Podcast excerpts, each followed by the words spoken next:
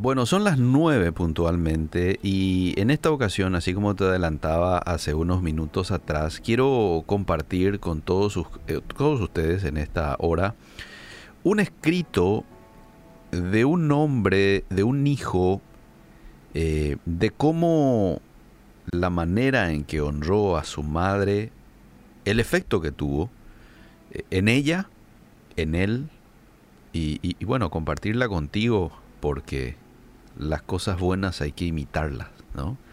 De pronto nos puede servir esto de ayuda para hacer algo similar o igual.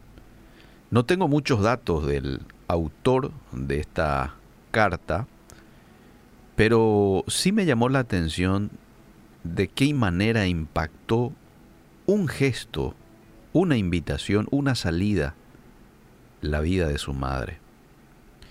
Después de varios años de matrimonio, dice el autor de este escrito, descubrí una nueva manera de mantener viva la chispa del amor. Desde hace poco había comenzado a salir con otra mujer. En realidad había sido idea de mi esposa. La esposa de este hombre le dijo, tú sabes que la amas. La vida es demasiado corta y debes dedicarle tiempo. Pero yo te amo a ti, le dijo el hombre a la esposa. Lo sé, le dijo la esposa, pero también la amas a ella. La otra mujer a quien mi esposa quería que yo visitara, porque esta es una manera de honrar a la madre, visitándola, era mi madre. Mi madre, una mujer viuda desde hacía 19 años. Pero las exigencias de mi trabajo y mis tres hijos hacían que solo la visitara ocasionalmente. Entonces, esa noche, después de conversar con su esposa y, su esposa la, le desafió a visitar y tener una cita especial con la mamá, entonces dice, este hijo esa noche la llamé para invitarla a cenar e ir al cine. Entonces le llama a tipo las 10, las 11 de la noche y la, la madre del otro lado le responde, Hijo, ¿qué te ocurre? ¿Estás bien? Ella es el tipo de mujer que una llamada tarde, en la noche o una invitación sorpresiva es indicio de malas noticias. Entonces el hijo del otro lado le dice, mamá, creí que sería agradable pasar algún tiempo contigo, los dos solos, sin mis hijos, sin incluso mi esposa, nosotros dos. Entonces dice que ella del otro lado del teléfono reflexionó sobre ello un momento y luego responde, me agradaría mucho. Entonces, ese viernes, mientras conducía para recogerla después del trabajo, me encontraba algo nervioso porque ya fijaron una fecha. Vamos a salir el viernes, ok. Entonces dice que este hijo estaba nervioso, era el nerviosismo que antecede a una cita Y cuando llegué a su casa, también me di cuenta que ella estaba muy emocionada con nuestra cita. Dice que la madre ya estaba en la puerta con su abrigo puesto, se había rizado el cabello, usaba el vestido con que celebró su último aniversario de boda, su rostro sonreía y irradiaba luz como un ángel. Entonces se va y se sube en el auto del hijo y le dice a su hijo, les dije a mis amigas que iba a salir con mi hijo y se mostraron muy impresionadas. No pueden esperar a mañana para escuchar acerca de nuestra velada. Está emocionada la señora. ¿eh? Bueno, entonces el hijo comenta, fuimos a un restaurante no muy elegante, pero sí acogedor.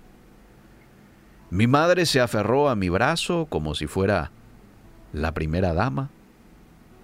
Cuando nos sentamos, tuve que leerle el menú, porque sus ojos solo veían grandes figuras. Cuando iba por la mitad de las entradas, levanté la vista, dice el hijo. Mamá estaba sentada al otro lado de la mesa y me miraba. Una sonrisa nostálgica se le delineaba en los labios. Era yo quien leía el menú cuando eras pequeño, me dijo.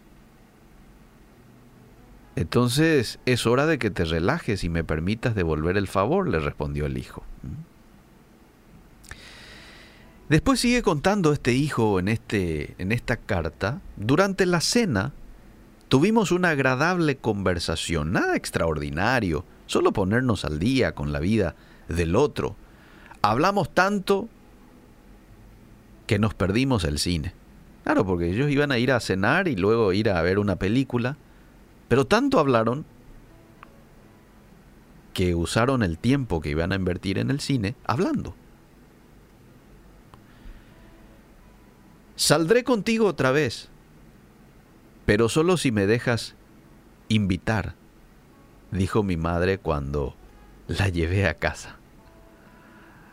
Entonces el hijo le dijo, claro, claro. La mamá quería volver a salir con el hijo, pero ahora ella le invitaba al hijo.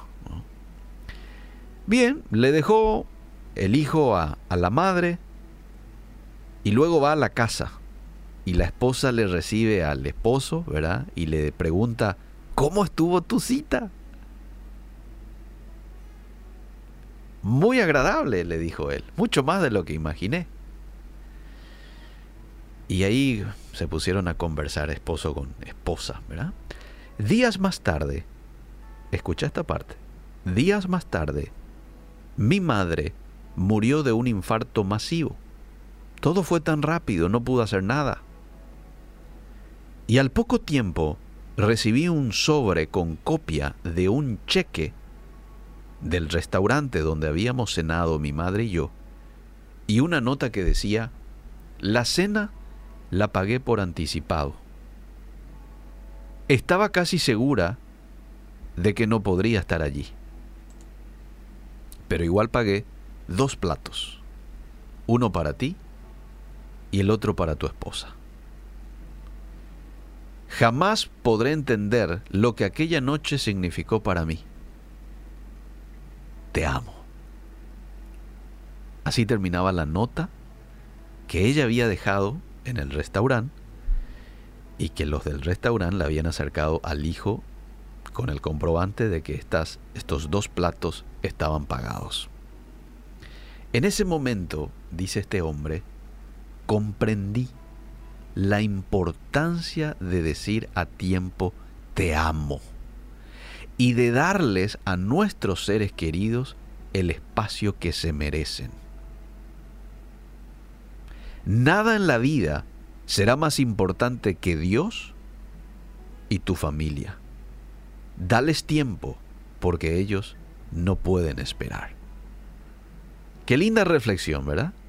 De un hijo que bueno, tiene mucha autoridad para decirnos lo que nos dice porque ha hecho lo que tenía que hacer a tiempo. Le honró a su mamá con esta salida, con el te amo, con sorprenderla, con alegrarla, con darle un gesto que a la madre le indicaba lo valiosa que era ella para él. Hace muchos años atrás, ya la Biblia nos encontramos que nos invita a honrar a nuestro Padre y a nuestra Madre. Éxodo 20, 12. Los judíos sabían muy bien, formaba parte de la Torah. Honra a tu Padre y a tu Madre para que tus días se alarguen en la tierra que el Señor tu Dios te da. ¿Mm? Hoy quiero invitar a los hijos a no olvidar, mostrar agradecimiento y amor hacia nuestros padres ahora, en vida. La vida pasa muy rápido. Hoy estamos, mañana no. No dejemos para mañana lo que tenemos que hacer hoy. ¿eh? Lo que hicieron por nosotros nuestros padres no tiene precio. Dios utilizó a nuestros padres para que hoy estemos con vida. Los primeros meses, los primeros años de nuestras vidas, dependíamos totalmente de ellos para nuestra subsistencia. Y aunque hayan tenido errores, porque quizás alguien diga así, pero, bueno, sabes el papá que me tocó, la mamá que me tocó. Bueno, aunque hayan tenido errores y lo sigan teniendo, la palabra de Dios nos anima a honrarlos para que nos vaya bien y para que vivamos mucho.